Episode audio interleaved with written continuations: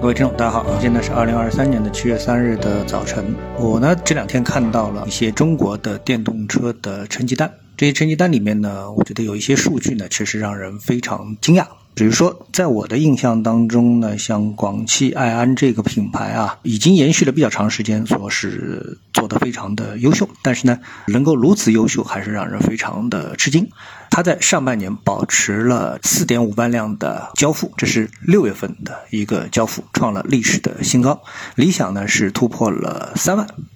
啊，那么其他的车基本上都不错，但是呢，我们最一直以来啊最看好的或者说是最有名的三辆当中，只有理想啊是脱颖而出，像蔚来啊、小鹏啊，数据其实都不怎么样，特别是小鹏数据非常的差啊。那么，但是我今天想说的一个重点呢，不是这些都是中字头的品牌，他们的电动车做的怎么样？因为我看到了另外的一个消息呢，嗯，他所评判的呢，就是我们在传统汽车领域当中啊。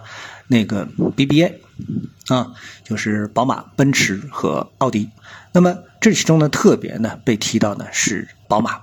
那我想呢，对汽车这个领域行业比较关心的人吧，普通人也好，消费者也好啊，我想呃，如果不是仅仅在最近几年关注电动车的，或者就是在年龄上啊，过去没有消费过这个呃汽柴油车的这个消费者而言的话，那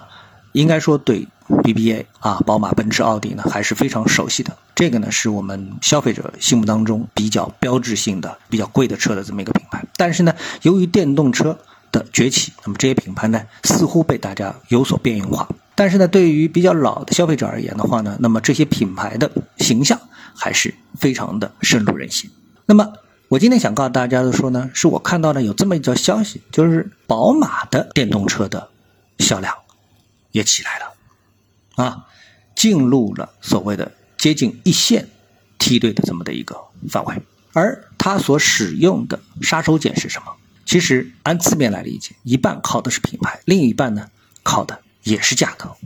啊，也就是说也进入到了一个价格战的范畴，使得它的价格呢也能够为大家所接受。但是我们今天呢不来细说价格，因为，呃，曾经有朋友啊也是拉着我一起去看过像奔驰的 EQS 吧，我记得。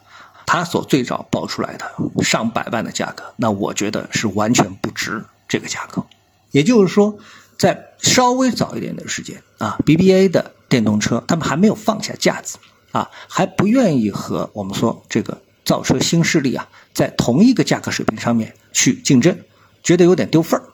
啊。但是现在呢，应该说逐渐放下了这个身段，也开始呢进入到了价格战的领域。而一旦他们进入到了价格战，那我一直认为啊，在普遍意义上来说啊，如果刨除自动驾驶这一范畴，那电动车的科技含量、技术含量其实是不高的，啊，反而是传统汽车啊这么多长这个时间积累下来的所谓的驾驶体验啊，这个底蕴是造车的这个新车啊所有可能不能相提并论的。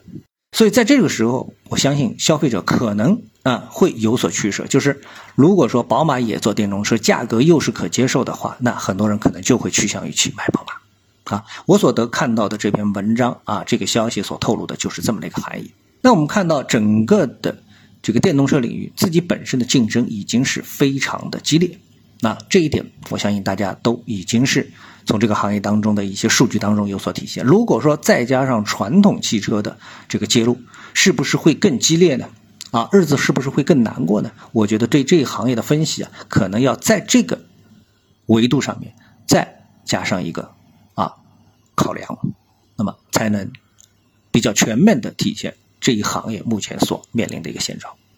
这是我想在这个行业当中跟大家说的。上次我们在做节目的时候，我就跟大家说要综合一些更多的信息。那么除了这一信息之外啊，有关电动车领域的信息之外，那我相信大家在过去的这个一个星期当中啊，特别是后半周，可能都注意到了这么的一个市场数据，什么呢？还是人民币汇率啊。那人民币汇率呢？呃，在这个上周五啊，最高呢已经上摸到了七点二八五这样的一个水平。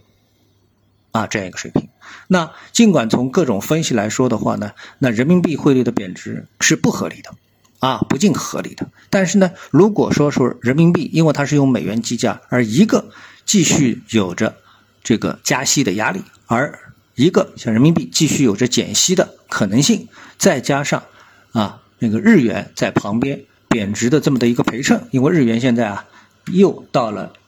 点啊，一百四十五的这么一个水平，它的这一轮的贬值的最高峰是一百五十一啊，又开始接近它的高点。如果相应比较的话，那人民币的贬值其实在逻辑上还是非常通顺的